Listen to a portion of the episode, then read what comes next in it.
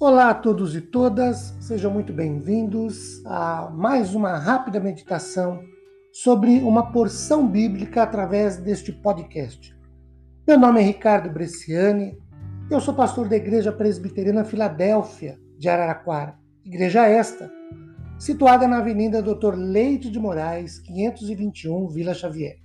É um prazer levar a todos vocês mais uma porção da palavra de Deus. Hoje, a partir do Salmo 25, versículo 14, que diz assim: A intimidade do Senhor é para os que o temem, os quais ele dará a conhecer.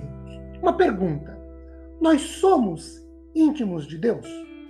Vejam, Paulo afirma em Romanos 12, verso 2, que a vontade de Deus, ela é boa, agradável e perfeita. Sempre respeitando quem pensa diferentemente, conhecer a vontade de Deus é um dos maiores mistérios da vida, da vida que nós temos de relacionamento com Deus. Mesmo porque não há vida de relacionamento com Deus sem que se conheça a sua vontade. Agora, como conhecê-la?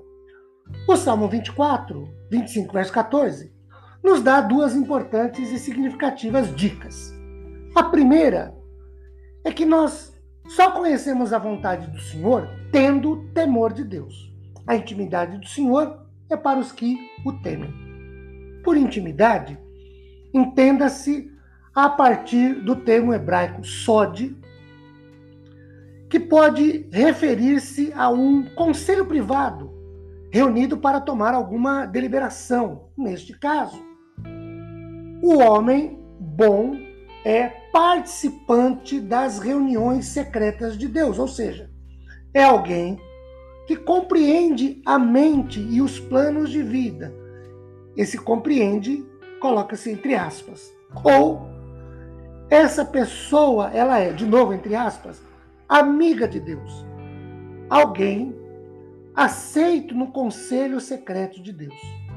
Para o comentarista Francis Bacon, a palavra segredo é literalmente uma amizade próxima.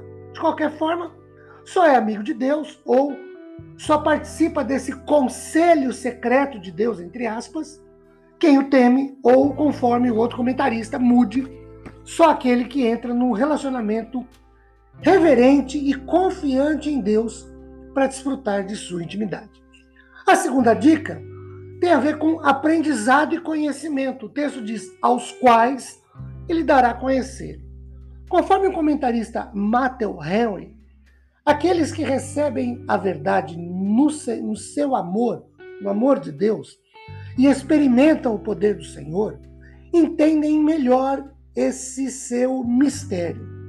Porque eles aprendem, sabem o significado da sua providência e o que Deus está fazendo com eles melhor do que qualquer outro. Eles conhecem por experiência as bênçãos da aliança e o prazer daquela comunhão que as almas graciosas têm com o Pai e com seu Filho Jesus Cristo. Todos os santos têm essa honra.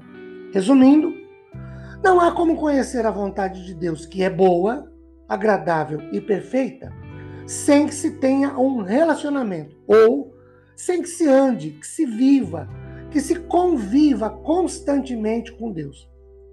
Durante este 2021, que nós desfrutemos mais e mais desta intimidade com o Senhor. Queridos, que Deus nos abençoe grandemente, derramando sobre nossas vidas e famílias sua imensa graça e misericórdia após ouvirmos sua palavra.